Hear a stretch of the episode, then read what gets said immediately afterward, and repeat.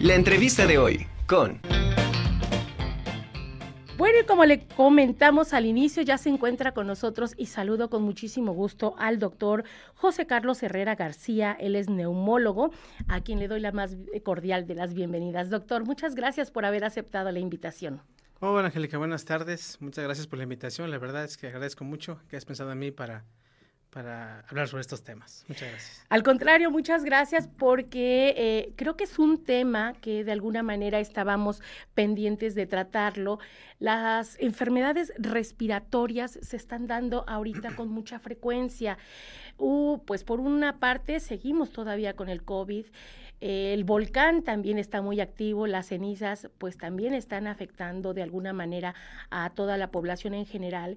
Y un tercer punto también ahorita la ley este, antitabaco que, bueno, eh, precisamente ya se, se está prohibiendo que, consuman el, tabaco, ya sea en, áreas de, este, libres de, de, humo, que antes había esas áreas, ahorita ya no puede uno precisamente fumar. Y precisamente por eso, por eso estamos aquí molestándolo, doctor. Perfecto, muchas gracias. Sí, un poquito platicar eh, sí, globalmente de esto. Estamos en la sexta ola de COVID y pues yo creo que ya todos sabemos lo que hace este virus.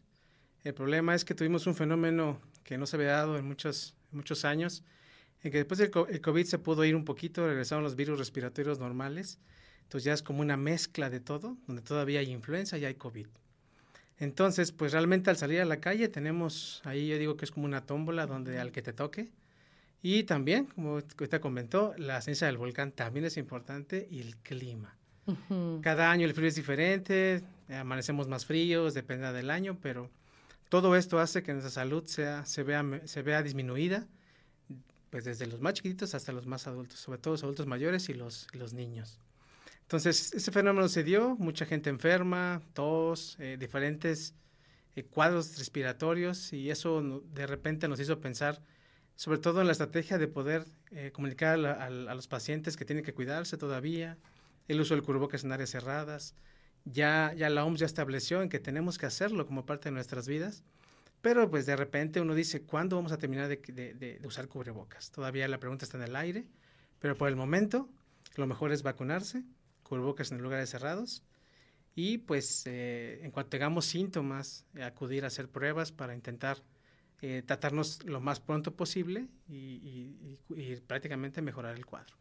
Doctor, ¿cuáles son los primeros síntomas que pudieran ser una alerta de que voy a tener algún problema respiratorio? ¿no? Es una buena pregunta, muy buena pregunta, que es la que a veces difícilmente podemos contestar, pero yo les diría que ahorita simplemente tener gripa.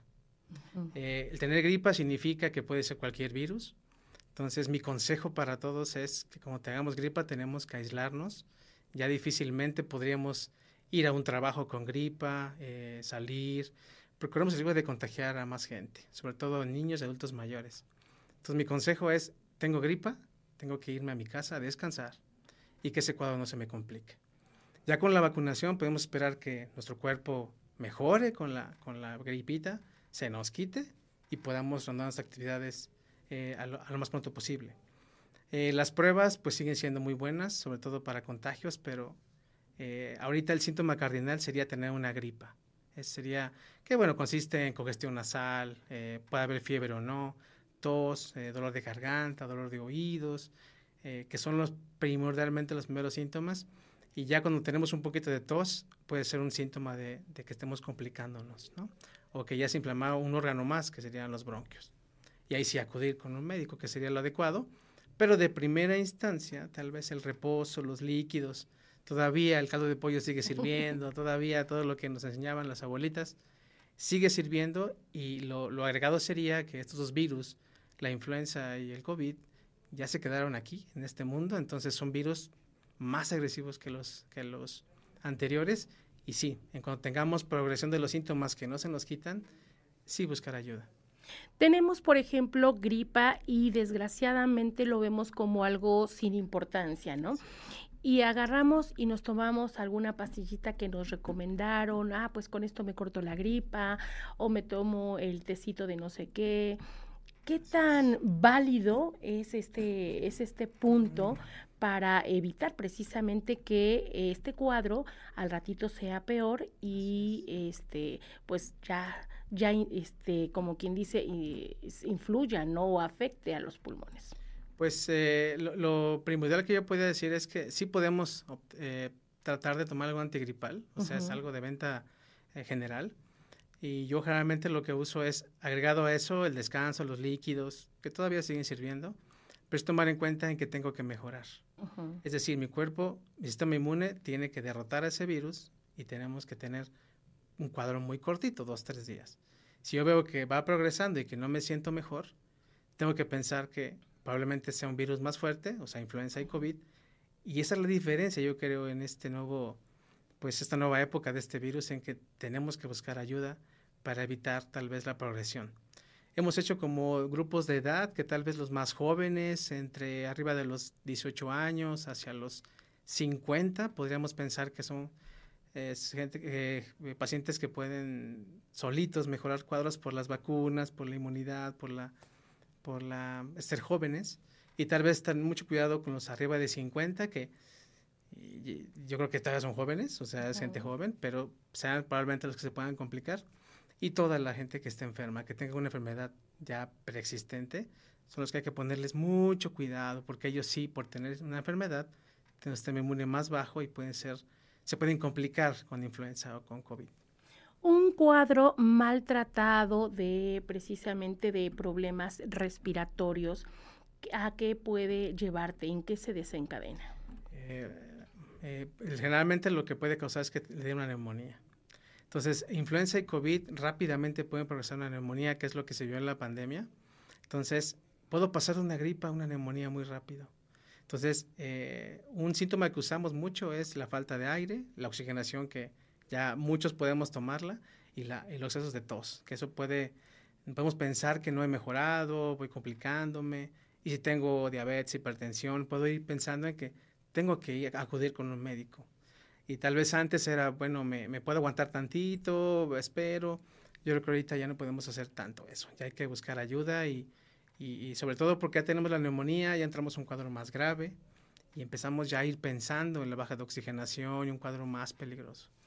La oxigenación que de alguna manera ya todos, eh, creo que todos compramos ya nuestro aparatito, ya lo tenemos en casa. Entonces, ¿cuál es la óptima? ¿Es la misma oxigenación que debe tener, no sé, un niño, un adolescente a un adulto? Así es. Sí, eh, hay pequeños cambios entre la edad, pero realmente todos, todos tenemos que tener arriba del 90%. ¿Qué es lo que cambia? Tal vez la altura de la ciudad. A veces los que viven en el nivel del mar pueden tener 95, 96. Y tal vez en Ciudad de México, Puebla, que estamos más de 2.000 metros de, altura, podemos andar entre 90, 91. Y eso es totalmente normal simplemente por la altura. Pero de manera general, nosotros todo el mundo perseguimos el 90. 90 es una persona que está bien oxigenada y que no corre ningún peligro. En muchas ocasiones también, y eh, pues tú te tomas, como quien dice, la oxigenación, ¿no? Pero alguien que de alguna manera ya está delicado, lo sorprendente es que en pocos minutos baja rapidísimo y quizá te la tomas y dices, estoy bien, tengo 90, eh, tengo 89, va bajando, pero cuando te lo vuelves a tomar en, no sé, dos, tres horas, ya cuando ves ya tienes 80. O sea, ¿a qué se debe esa baja tan rápida? Primordialmente a la al daño que hace el virus, que es inflamar. Inflama como si fuera un golpe. Entonces va extendiéndose como si fuera una mancha. Entonces, entre más se está inflamando, va acaparando terreno. Entonces, sí, sí, exactamente como dice, este, puede ser tan rápido y eso es lo difícil que, que nos fue en la pandemia y en todo el mundo, en que una persona en pocas horas podía tener de ser algo, algo leve a algo grave. Y algo importante que, me gustaría este, decir es que la oxigenación tiene que tomarse en el dedito por lo menos un minuto.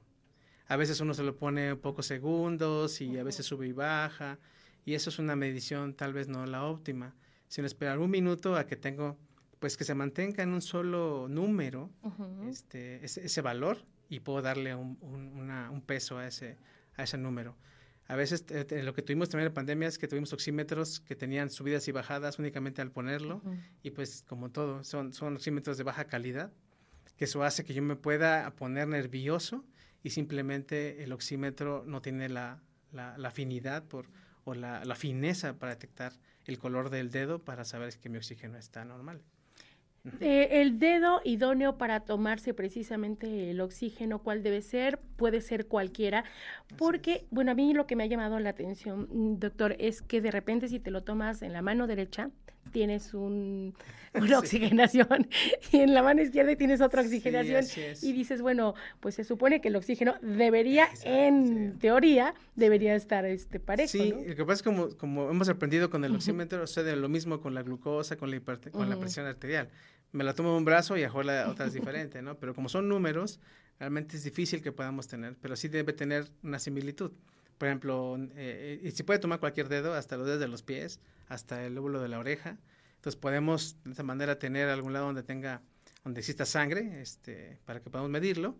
Este, pero sí, sí es importante que cuando los pongamos sea un valor, pues que se mantenga sobre todo, ¿no? Que no tenga tanta por ejemplo, en el dedo derecho que tenga yo 87, en el izquierdo tenga 92, no, o sea, 90, 91, 92, 93, ¿no? Que tenga por lo menos 2%, 2 de diferencia, ¿no? Para poder, pero sí, puede ser en cualquier, cualquier dedo. Un punto importante que tocó hace un ratito, eh, la parte del sistema inmune. Eh, las personas que de alguna manera están un poquito más vulnerables es cuando el sistema inmune pues lo tienen um, pues bajo, no están eh, este, vulnerables, valga la expresión. ¿Cómo eh, poder hacer que este sistema inmune pues esté un poquito más protegido para prevenir precisamente todas estas enfermedades? La pregunta me acaba de ser muy importante y ojalá este, eh, todo el mundo persigue eso nos pregunta, doctor, ¿cómo puedo aumentar mi inmunidad si con una pastilla? Realmente no existe. Ya la OMS desde la, al principio de la pandemia dijo tres cosas que nos cuesta trabajo, pero es el ejercicio, dormir bien, ahora ya entró el dormir y comer bien. Y lo que sí se obtuvo con esta pandemia y con otras enfermedades, sobre todo respiratorias, es que eh, la inmunidad está en las proteínas. Entonces, eh, ya un poquito hace la gente mucho dijo, ah, ahora sé por qué damos pollo en los hospitales. Pues porque en efecto, el pollo tiene mucha proteína y eso hace que la persona pueda reponer tejidos muy rápido con la proteína. Entonces ahora lo que hacemos con pacientes que tienen desgaste, lo que hacemos es aumentar la cantidad de proteína, que pues es pollo, pescado, salmón, todo lo que ya mucha gente sabe, y eso va a hacer que yo tenga buena inmunidad. Eh, dicen, bueno, ¿cómo puedo hacerlo más fuerte? Tenemos que comer bien. Que a veces el trabajo, las preocupaciones, no desayunamos, no comemos, no dormimos. Y eso ya forma parte. No dormir bien ya tiene que ver mucho, pero lo que de repente nos desvelamos, si nos gusta el desvelo, tenemos que asumir que probablemente en poco tiempo tengamos algo. Pero ya está establecido que esto hace que la inmunidad baje. Y tenemos ahorita, ya para complementar, tres, yo le llamo así, tres asesinos, tres, tres no sé, como algo, los tres malos que llegaron a esta sociedad, que es el estrés, la ansiedad y la depresión. Son, tres cosas que, estamos teniendo ya cada vez más. Y esto, ¿por qué se lo platico? Porque las tres bajan la inmunidad. Entonces ahora tenemos jóvenes de 30 años que pueden estar estresados, deprimidos y se enfermen de neumonía por COVID. Y uno dice, bueno, ¿qué le pasó? ¿Por qué? Pues porque tiene un factor de riesgo para que la inmunidad le baje. Y por eso vimos tanto, eh, tanta cosa heterogénea en la pandemia. Y el COVID nos vino a enseñar muchas cosas, pero sí nos vino a decir, ¿sabes qué? O sea, la inmunidad tienes que irla mejorando y, la ciencia va hacia allá ahorita, buscar algo, algo que me aumente la inmunidad. ¿Cómo controlar de alguna manera la ansiedad, el estrés? Si el ritmo que estamos viviendo, este, a veces lo decimos, ah, no, pues no te estreses. Sí, pero dime cómo, ¿no? ¿Cuál es la, la, este, la varita mágica para, para no estresarme, para no tener esa, esa ansiedad que, desgraciadamente, como bien lo dices, en la población juvenil ahorita ya se está dando mucho, ¿no? Sí, es, es una pregunta súper difícil que anteriormente la, había la contestaban los psiquiatras o los psicólogos, en que tenemos que buscar la manera de tener la mente en blanco, tratar de tratar, porque yo creo que vamos en eso, es un proceso de tratar de buscar la manera de descansar. Yo creo que el futuro va hacia allá, pero tendríamos que tener una mejor calidad de vida, sobre todo el trabajo, ¿no? Que tengamos, que ya lo hizo, lo han hecho en Europa, o sea, trabajan seis horas, tienen más tiempo de descanso. Eso ya los países desarrollados lo están haciendo. Un ejemplo muy claro es Holanda. Ellos trabajan siete horas durante cuatro días y pueden hacer lo que hacen durante una semana. Y eso tiene mucho que lo están haciendo, pero todavía tenemos que darle, pulirlo. ¿Qué se hace en México? Todavía tenemos que usar medicamentos. O sea, el ansioso tiene que tomar medicamento para relajarse. El deprimido tiene que tomar medicamentos.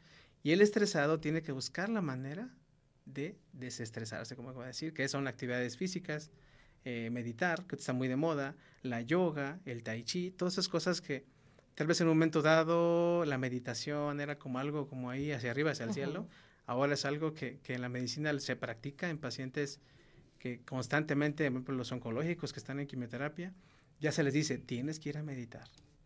Porque se sabe que eso puede aumentar su inmunidad y resista el tratamiento que se le está dando.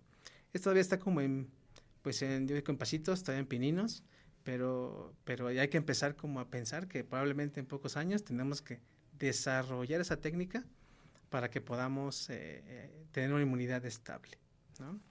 Este, pues sí, podemos hacer eso. Al hablar de dormir bien, ¿cuántas horas es dormir bien? Porque obviamente un pequeño pues requiere más horas de, descanso. Eh, una persona adulta son menos horas las que, las que duerme, pero bueno, el chiste es también que sean efectivas, ¿no? Porque también si tú vas cortando horas de sueño, también eso de alguna manera te, te, afecta, ¿no? Así es, así es. Este, mm, pues poquito platicar de eso, eh, comentar que una desvelada la recuperamos en tres meses. Entonces yo creo que todos debemos sueño a nuestro cuerpo. Y ahorita lo comentaba de las horas, sí, los bebés, los bebés crecen durante la noche, entonces requieren más de 15 horas de sueño. Entonces es muy normal que un bebé esté dormido todo el día. Los adultos a partir de 18 años tenemos que dormir entre 7 y 8 horas los adultos mayores tienen que dormir entre 6 y 5. Entonces de repente pasa que ¿no? los abuelos se paran a las 4 de la mañana, 5 de la mañana y dicen, bueno, duérmete. Pero realmente es su ciclo circadiano de ellos. Eh, ya duermen poquito y lo que hacen es porque su energía prácticamente la distribuyen durante el día, entonces tienen que dormir muy poco. En cambio el joven tiene que prácticamente descansar el cerebro durante 7 a 8 horas.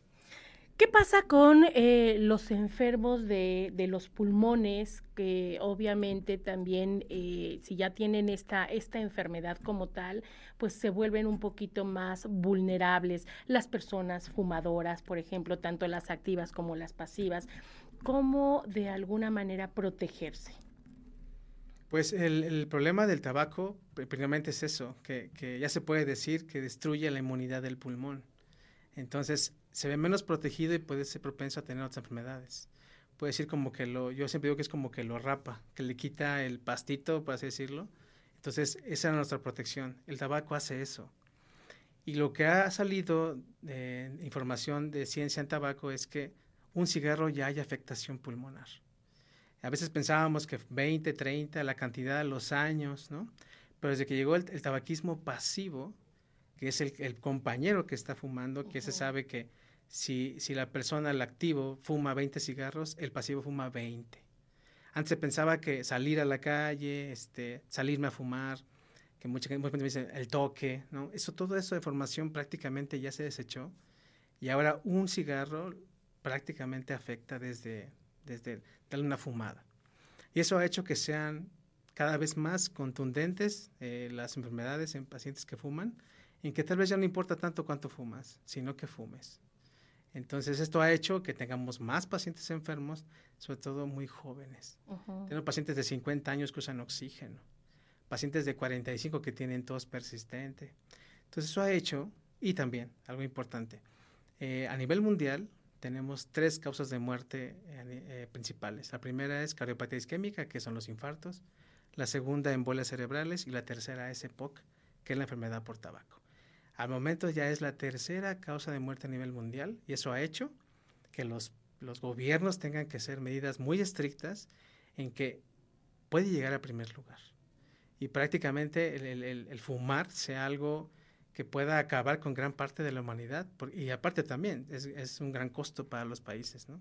Entonces esa es la razón creo que principal en lo que los gobiernos están haciendo medidas, yo creo que extremas, en que puedan erradicar al tabaco de, pues, del mundo, ¿no? Por así decirlo que obviamente eh, ya ha habido algunos amparos por algunos este, monopolios, ¿no? Este, unas empresas pues grandes en donde pues le representa pérdidas económicas, ¿no? Pero yo creo que sí hay que anteponer un poquito la salud, no un poquito, yo creo que bastante la salud sobre la, la cuestión económica, porque a final de cuentas, estando bien físicamente, pues eh, el rendimiento en todos los sentidos eh, es mucho mejor, ¿no? Así es, este, ahorita que comenta lo de las industrias, tiene que ver mucho en que ellos van adelantándose. el el gobierno va hacia, hacia los cigarros, pero ellos van, ya van por otras cosas que se llaman vapeadores.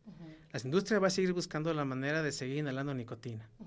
Y nosotros vamos a ir atrás de ellos, tratando de quitando hasta que podemos alcanzarlos, porque como acaba de decir exactamente, son pérdidas millonarias. Entonces ahorita el tabaco lo están dejando, pero ya viene el vapeo. El vapeo es lo de hoy, es el nuevo cigarro y hace prácticamente lo mismo, el mismo daño, tanto que ya se publicó en Estados Unidos, hay muchos casos de jóvenes que tienen daño agudo por vapeo y que aumento de las primeras muertes en jóvenes fue cuando acabó la alerta de que el vapeo ya tiene que catalogarse como una emergencia en que el paciente, aunque no fume, pero vapea, seguimos en, lo mismo y desgraciadamente todos esos, como el cigarro electrónico, todo esto es de la misma industria. Entonces vamos persiguiéndolos, ¿no? Como la Coca-Cola sin azúcar, ¿no? Ahí vamos, ¿no? Sí, sí, sí, La sal del mar y de Himalaya, ¿no? O sea, vamos atrás de ellos porque lo que queremos es que no tengamos riesgo, ¿no? Entonces, este, esta, esta forma de ir persiguiendo al vapeo, pues es la siguiente epidemia. Entonces, este, México todavía estamos, eh, es un, es un, eh, un, artefacto todavía un poquito caro para los mexicanos, pero pues este, ya, ya, tenemos casos de gente que fuma constantemente el vapeo. Cerrando eh, con el tema, doctor, se nos ha ido rapidísimo la entrevista, pero bueno, ¿cuáles pudiéramos eh, concretar que son los principales aspectos o los que de alguna manera te provocan estas enfermedades respiratorias y en las cuales pues tendríamos que poner un poquito de más atención para su prevención? Perfecto. Yo creo que la prevención sería eh, el uso del cubrebocas como, como medida anti, antifrío y anticeniza y vacunarnos. La vacunación sigue siendo, ha permitido muchas, eh, evitar muchas muertes a nivel mundial, entonces la vacunación debe ser lo primordial en este país y, cuidarnos, sobre todo mejorar nuestra inmunidad con nuestra buena alimentación, que eso lo tenemos de hace muchos años. Y eh, ahorita, pues prácticamente ir en contra de fumar, o sea, ya es algo que está siendo muy contundente en que tengamos eh, lugares donde el cigarro prácticamente no exista.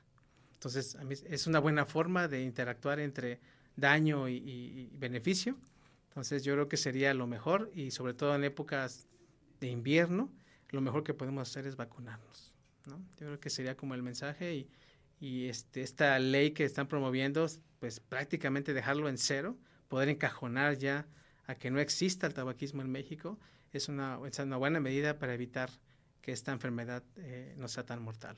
¿Hay algún estudio en específico que se pudiera recomendar precisamente para que eh, pues las personas digan cómo me encuentro en esta situación y sobre eso hacer conciencia si en un momento dado no sabes que tienes la enfermedad o que tienes algún padecimiento pulmonar, pues te atiendas a tiempo?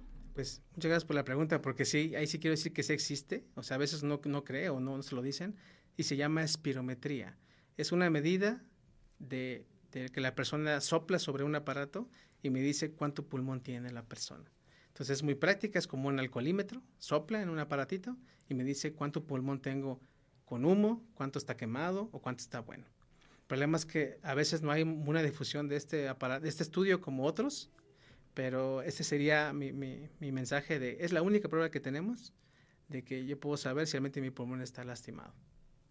Pues es una excelente, excelente recomendación porque en ocasiones pues no sabes, ¿no? Y dices, me hago ese estudio y ya sobre de eso, pues bueno, si estoy bien, qué bueno, sigo con, mis mismas este, costumbres y vicios y demás, pero si no, pues estoy a tiempo, ¿no? Para que en un momento dado pueda yo acudir a un especialista y pueda ser tratado. Así es, y ya por último, agregando, el problema de la enfermedad por tabaco que se llama EPOC es que yo le llamo que es como media traicionera uno puede tener 100% de pulmón hoy y sigo fumando y mañana puedo tener 70. Es, esa es la parte que no hemos podido, como yo me voy, yo me voy a, no sé, hago mis estudios, salgo en 100 y sigo fumando, porque digo estoy en 100. Y a lo mejor el siguiente mes ya tengo tos, ya tengo 70. Ese es el problema que tenemos con los estudios, entonces recomendamos a todos los fumadores, bueno, a todo mundo que quiera saber su salud respiratoria, hacerse una espirometría una cada año. Perfecto. Pues doctor, de verdad, muchísimas gracias, gracias por habernos acompañado, gracias por esta excelente explicación. Muchas gracias y gracias por la invitación.